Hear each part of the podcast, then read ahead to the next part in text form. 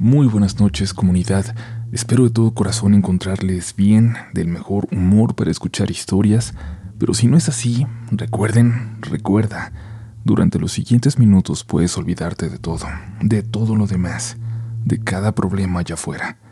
Y esa es la mejor forma de disfrutar de las siguientes historias de encuentros con lo paranormal. Hoy volvemos a los caminos oscuros, a las carreteras que aparecen solitarias de noche, dedicando este episodio a todos y todas las que nos escuchan mientras conducen o mientras viajan por ellas, y especialmente a quienes trabajan al volante. Esta es una nueva edición de sucesos macabros, perturbadores, que han ocurrido en carreteras a miembros de esta comunidad. Déjate llevar, que ya estás escuchando relatos de la noche.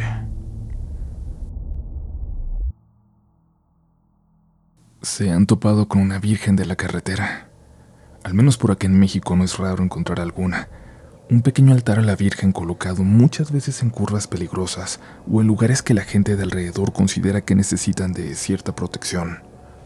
Mi historia habla precisamente de una Virgen de la curva, a la mitad entre mi ciudad y una ciudad vecina, una que tiene muchos lugares con albercas y casas donde la gente pasa los fines de semana, escapando del bullicio y el ritmo acelerado de aquí donde vivo.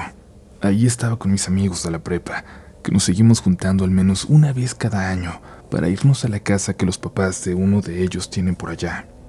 Pasamos todo el sábado allí para volver a la ciudad el domingo temprano, cuando de hecho salieron dos amigas que llevaban su carro de vuelta pero estábamos los demás tan a gusto que el día se nos fue pasando y cuando menos pensamos se nos había hecho de noche de nuevo, muy de noche. Dudamos en quedarnos para volver el lunes temprano, pero muchos teníamos que trabajar al día siguiente, así que decidimos volver.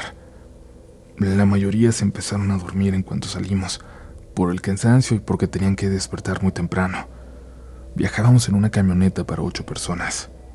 Yo venía despierta hablando con mi amiga de al lado hasta que ella se quedó dormida, así que solo continué callada, intentando dormirme, mientras escuchaba a mis dos amigos que iban enfrente platicar entre ellos para que no les diera sueño. Llevaba la cabeza recargada en la ventana cuando escuché que comentaron algo. Vieron a alguien caminando sobre la carretera de forma peligrosa, sobre la línea del carril y el acotamiento, que en esa zona debía ser de menos de medio metro.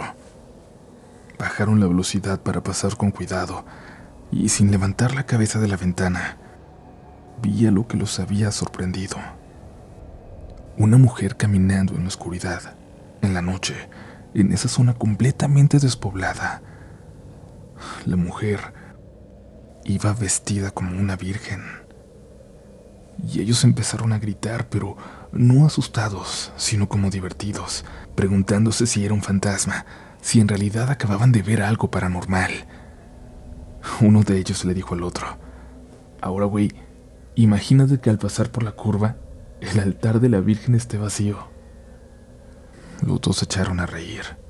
Yo seguí escuchando, divertida sin querer distraerlos, y unos 200 metros más adelante llegamos a esa curva peligrosa, escenario de múltiples accidentes mortales a lo largo de los años. Bajaron mucho la velocidad, para ver mejor. No había un solo coche más en la carretera. Cuando vieron el altar, uno de ellos dijo una grosería y luego aceleraron. Yo alcancé... Yo alcancé a ver que el altar estaba vacío. Los dos viajaron en silencio por varios kilómetros más hasta llegar a una gasolinera, donde el que manejaba se bajó y se fue directamente a vomitar. El otro salió corriendo al baño.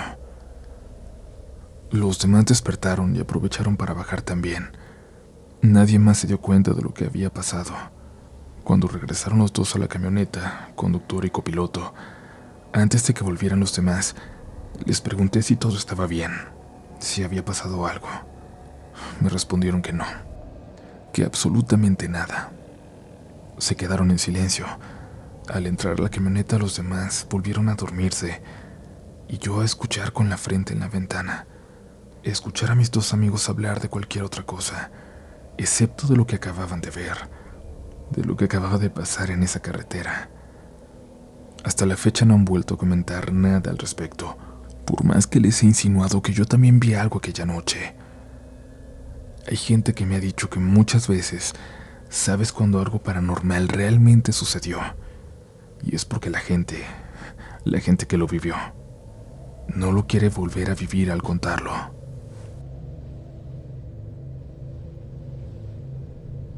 Estimado equipo de Relatos de la Noche, permítanme compartir una experiencia que me atormenta desde hace meses. Este relato ocurrió en la carretera Tizimín-Calotmul, en el corazón de Yucatán, México. Aunque es un relato perturbador, siento la necesidad de compartirlo con ustedes, los expertos en lo desconocido y lo paranormal. Quiero mantenerme en el anonimato. Todo comenzó en una noche lluviosa y oscura como cualquier otra. Salí de mi escuela, el Conalep Tizimín, después de las clases nocturnas, y emprendí mi viaje de regreso a casa. Aquella noche era especial, no por la lluvia que empapaba el camino, sino por lo que encontraría en esa carretera solitaria. Mi compañero y yo nos detuvimos a cenar en un puesto de tacos. Mientras disfrutábamos de nuestra comida, la lluvia reciaba, pero finalmente me dispuse a llevar a mi amigo a su casa antes de continuar solo hacia mi pueblo. Se acercaba la medianoche. Me dirigí hacia la carretera Tizimín-Calotmul, pero pronto noté algo inusual. No había luces de otros automóviles ni siquiera los faros distantes de un camión de carga. Parecía como si estuviera completamente solo en medio de la oscuridad. A medida que avanzaba, el frío comenzaba a hacerse presente y la lluvia se intensificó, como si el clima quisiera advertirme de algo. Y en ese momento, algo captó mi atención. A un costado de la carretera, cerca de un potrero donde pastaban ganados, vi a una joven de aspecto tenebroso. Su vestido estaba manchado de polvo y su apariencia simplemente me estremeció. Hacía señas para que me detuviera y a pesar del nudo en el estómago, decidí acercarme unos 10 metros más adelante. Cuando bajé de la moto, la joven había desaparecido. Pensé que podría haberse escondido entre el ganado, pero no encontré rastro alguno. Como sentí una extraña presencia en aquel lugar, Simplemente decidí regresar rápidamente a mi moto para huir. Pero la moto se negó a encender. Intenté desesperadamente arrancarla una y otra vez mientras la lluvia caía con más intensidad, mientras las luces de la carretera se apagaban, dejándome sumido en una oscuridad total. Entonces comenzaron los sonidos inhumanos, pasos invisibles, susurros que llenaron el aire. Sentí la presencia de algo maligno cerca de mí. Me paralizaba el miedo mientras los susurros se convertían en, en risas, risas siniestras y, y algo que parecían sombras. Se acercaban por la oscuridad. Me es difícil explicar la desesperanza total que sentí. Cuando todo parecía perdido, un rayo de luz proveniente de lejos rompió la pesadilla. Las luces de un automóvil se acercaron, y como por arte de magia mi moto arrancó sin problemas. Hice una huida bastante rápida, ignorando o intentando ignorar el rostro que se asomaba desde las sombras de aquel infernal lugar. Cuando llegué a la casa les conté a mis padres lo que había vivido, pero como imaginarán su escepticismo fue la única respuesta. Sin embargo, quiero que sepan que esta historia es completamente real, aunque como les digo, prefiero que mi identidad permanezca en secreto. Ahora evito viajar por esta carretera a toda costa. Con el temor todavía latente, he decidido compartir mi experiencia con relatos de la noche, en busca de alguna explicación o consuelo.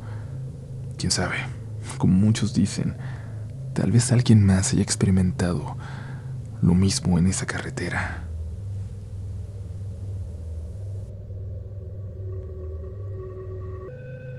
Buenas noches. La verdad dudaba mucho en compartir mi historia porque siento que no les dará tanto miedo como otras que han leído. Además es un poco corta, pero siento que es muy rara y con muchas coincidencias, así que necesito compartirla con otra gente, para que alguien más la escuche, para que más gente lo conozca y no le pase lo que a mí. Soy del municipio de Monclova, Coahuila, una ciudad no tan grande al norte de México. Pasó hace un año más o menos en esas fechas de septiembre, de festejos de la independencia. Yo estaba trabajando en una procesadora de pollo, en un empleo que la verdad no dejaba mucho dinero, y tenía a mi esposa embarazada. Fue por eso que acepté cambiar de puesto a uno que significaba salir de la ciudad a otros municipios de aquí de Coahuila todos los días. Les llamamos rutas foráneas, y mi trabajo consistía en recorrerlas entregando la mercancía en restaurantes y a clientes de esas otras ciudades o pueblos, esos que no podían venir hasta acá a la fábrica por estar tan alejados. Pero había muchos clientes, por eso mi empresa ofrecía servicios de entrega fuera de la ciudad. Les hablaré del día en que me tocó ir con un compañero nuevo a la ruta de Monclova a Cuña y tenemos que pasar por prácticamente la mitad del estado de Coahuila, recorriendo todos los pueblos entregando pollo. Lo malo de ese trabajo es que entrabas a las 8 de la mañana y regresabas hasta que terminabas la ruta, lo que casi siempre ocurría ya alrededor de las 9 de la noche, pero a veces se podía tardar mucho más. Esa vez ya íbamos bastante tarde cuando apenas nos tocaba regresarnos desde Acuña hasta Monclova, más o menos otras cuatro o cinco horas de camino. Yo siempre he sido fan del terror, desde películas, leyendas, historias, todo lo que tenga que ver con lo paranormal, y cuando trabajaba escuchaba sus historias con mis audífonos, pero ese día no las llevaba, y le dije a mi compañero que si las podíamos poner en el estéreo del camión, y él accedió ya que eso también ayudaba a no dormirnos al ir manejando. Veníamos escuchando historias de brujería y apariciones, y por ir entretenidos en los relatos no nos dimos cuenta de que se nos estaba por terminar el diésel. Por suerte estábamos cerca de un pueblo llamado Allende y decidimos llegar a cargar el camión y aprovechar para comprar un café, ya que íbamos apenas a medio camino y ya nos estaba dando sueño. Como por obra del destino comenzó un relato justamente de ese pueblo Estábamos viendo el letrero de bienvenidos cuando comenzó la historia, la cual trataba de brujería y de cómo había algo que se aparecía a la gente que no creía en ella. Paramos en la gasolinera y dejamos llenando el camión. Ya me tocaba manejar a mí y cambié de asiento mientras mi compañero fue a comprar los cafés. Cuando me percaté de que cruzando la carretera estaba parada una mujer. Llevaba vestido negro de olanes que se movían con el viento. La verdad no me dio miedo, ya que no le presté tanta atención. Y es que estaba buscando otra historia para poner, pero sí se me hizo raro ver a esa mujer cuando ya eran casi las 12 de la noche. Además, esa gasolinera estaba ya saliendo del pueblo. En eso estaba con el celular cuando mi compañero se subió agitado y pidiéndome que arrancara el camión rápido, diciéndome que le pisara. Le pregunté que por qué, pero él insistía mucho, así que simplemente lo hice sin preguntar más. Era evidente que había una razón fuerte para que él se mostrara de esa forma. Cuando íbamos saliendo del pueblo se empezó a calmar. Me preguntó si no había visto a la mujer que estaba cerca de la gasolinera, al lado de la carretera. Le dije que sí, que estaba rara, pero que no le había puesto atención. Entonces él me dijo algo que me heló la sangre. ¿No viste? No tenía pies. Estaba flotando. Yo no le quería creer, cuando de pronto se escuchó una risa atrás de nosotros, como si alguien estuviera en la caja del camión. Me asusté y frené, y me puse a un lado de la carretera.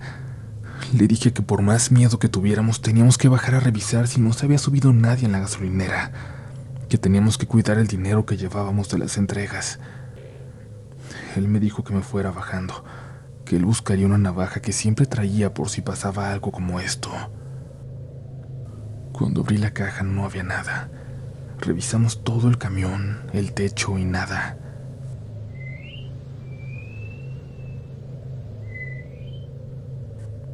Estábamos por subir cuando escuchamos que nos silbaban, pero era imposible ya que estábamos en medio del monte donde no había ni casas.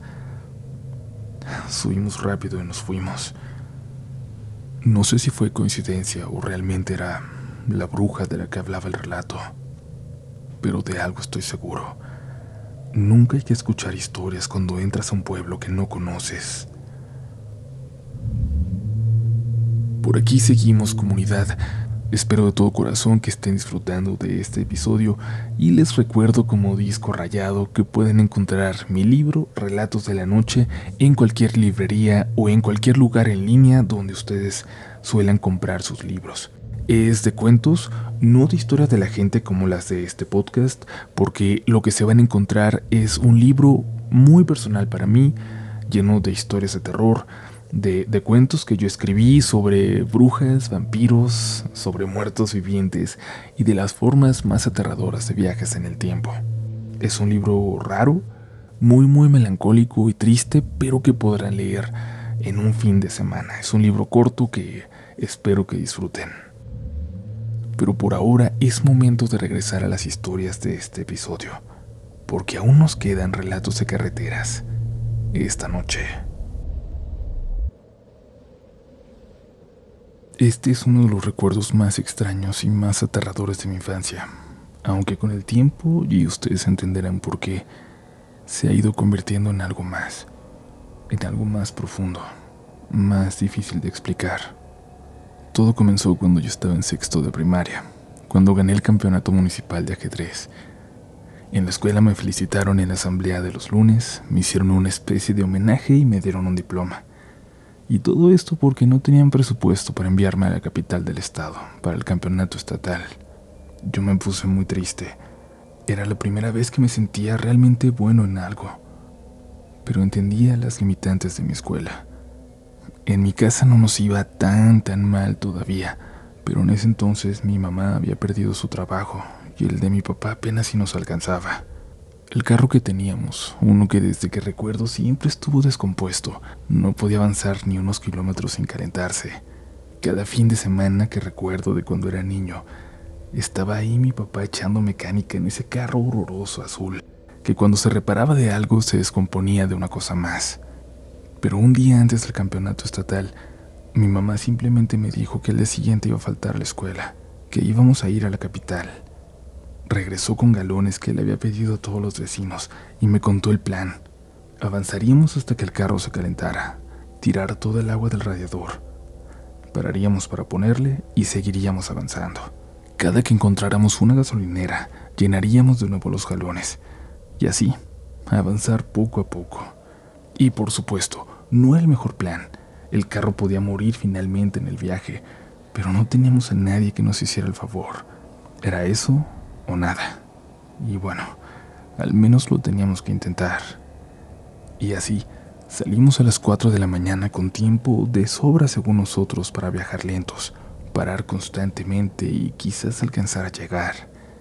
Más o menos a la mitad del camino a la capital había un tramo bastante largo, despoblado, donde no hay absolutamente nada. Y ese es el que más nos preocupaba, y es que no tenía ni un solo poblado cerca. Avanzamos con mucho miedo.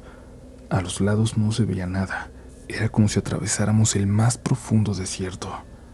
Cada vez temíamos más que el carro se detuviera y como si lo llamáramos, como si el coche lo sintiera, empezó a cascabelear, a sonar extraño, a temblar como si fuera a detenerse en cualquier momento hasta que simplemente se apagó.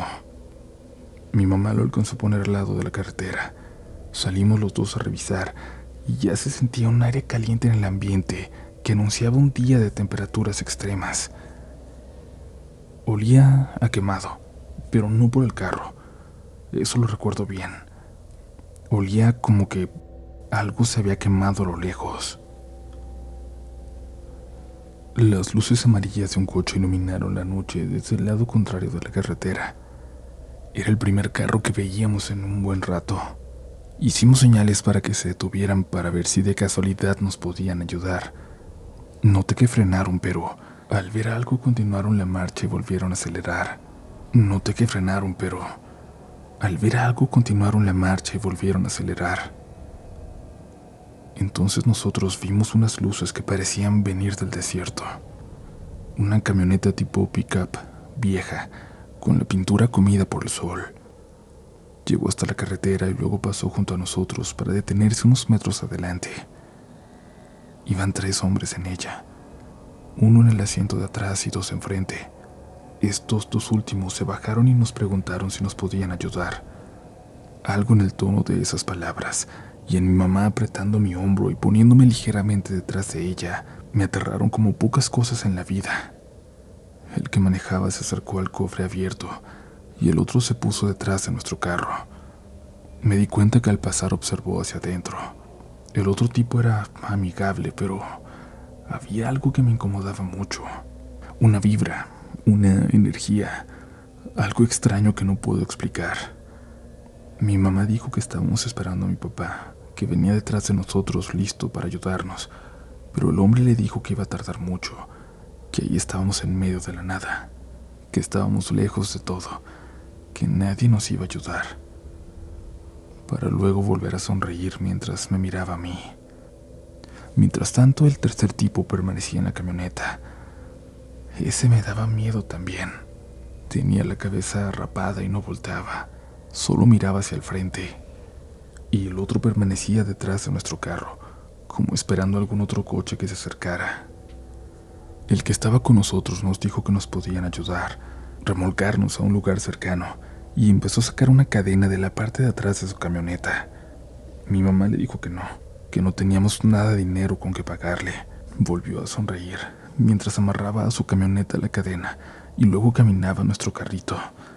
A ese carro azul que mi papá siempre intentaba arreglar, ese carro que recordaba nuestro patio, en el que me llevaron a mi primer día en la escuela, ese carro que había estado con nosotros toda mi vida. Apreté una llave en mis manos, listo para defenderme. Mi mamá le volvió a decir al tipo que no, pero este no se detuvo y se acercó hasta nuestro coche y cerró el cofre. Cuando lo hizo pudimos ver una luz que se acercaba desde atrás, por la carretera, pero no era la luz de un carro. Era una lámpara de alguien que venía caminando por la línea que divide el carril de ida y el de vuelta. Era un señor alto, vestido de manta, pantalón y camisa, sombrero de palma. Venía cantando una canción de esas que cantan los arrieros. Se acercó a nosotros. Los hombres le dijeron que nos estaban ayudando, y él dijo, Hey, yo también vengo a ayudar. ¿Qué hago? No, señor, nosotros lo resolvemos, los vamos a llevar, le dijeron. Mi mamá y yo teníamos miedo, pero pensamos que le harían algo al pobre señor que seguía parado en medio de la carretera. Yo me quedo con ellos aquí, dijo el señor de la lamparita. Ustedes vayan llevando el carro. Nosotros nos quedamos. El señor le sonrió de forma extraña, algo que hizo que los hombres sintieran desconfianza tal vez. Y es que el tipo junto a nosotros regresó a su camioneta con la cadena y dijo algo molesto. ¿Sabe qué, viejo? Ándele, ayúdeles usted, pues. Los dos tipos se subieron. Cuando avanzaron y se alejaban, noté que el de atrás, el que no tenía cabello, volteó. Su mirada era no sé cómo decirlo. Sus ojos se veían completamente negros. Su mirada era simplemente maldad. Cuando se perdieron de vista, el señor siguió caminando y mi mamá le dijo que se esperara con nosotros, por favor. El señor respondió que todo estaría bien, que esperáramos un poquito más nada más. Avanzó y mientras lo hacía, por el medio de esa carretera desierta, iban llegando las primeras luces de la mañana. A los minutos se acercó una patrulla de caminos, con dos policías a los que les explicamos lo que ocurrió. Llamaron por radio y nos dijeron que nos subiéramos a la patrulla, y uno de ellos se quedó ahí con las llaves del carro. El otro nos llevó hasta la ciudad, donde terminaba su jurisdicción. Ahí llamó una patrulla de municipales, los cuales nos llevaron hasta la escuela donde sería el campeonato. Y bueno, el campeonato pasó, quedé en tercer lugar, un gran honor para mí, pero que me eliminaba, porque solo los dos primeros pasaban al Nacional. Y los policías pasaron por nosotros. Nos llevaron de nuevo a la carretera, y ahí nos esperaba el federal de caminos, que me felicitó y nos llevó hasta una especie de comandancia, donde nos esperaba nuestro carro. Al parecer lo habían logrado echar a andar y lo llevaron para allá. Desayunamos con ellos ahí antes de volver a cargar todos los galones con agua y los policías nos escoltaron un tramo hasta que nos acercamos al pueblo siguiente. Y hasta ahora ustedes pueden pensar que en esta historia no hay nada paranormal. Pero, años después, cuando murió mi mamá, me reuní con mi familia para guardar algunas de sus cosas, quedarnos con otras, repartir recuerdos entre todos. En un álbum de fotos encontré algunas fotografías de su infancia de cuando era una bebé. En una de ellas la tenía cargada un anciano, alguien que nadie en la familia logró reconocer. No era su abuelo, pero yo, de alguna forma, sí lo reconocí. Solo lo había visto una vez, 40 años después de que se tomó esa fotografía, aunque yo lo vi exactamente igual a como aparecía ahí, incluso con el mismo pantalón, con la misma camisa de manta, el mismo sombrero de palma. Lo vi 40 años después, aquella madrugada en la carretera.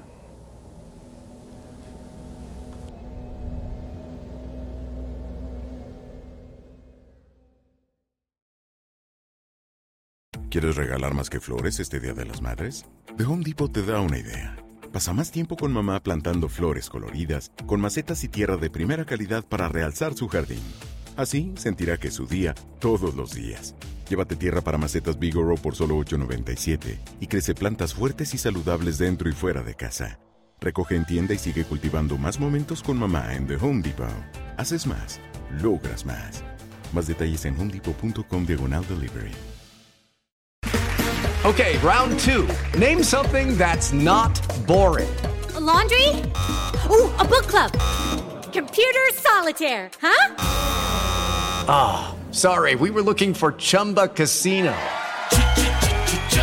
That's right. ChumbaCasino.com has over 100 casino style games. Join today and play for free for your chance to redeem some serious prizes. ChumbaCasino.com. No purchase necessary. Full prohibited by law. 18 plus terms and conditions apply. See website for details.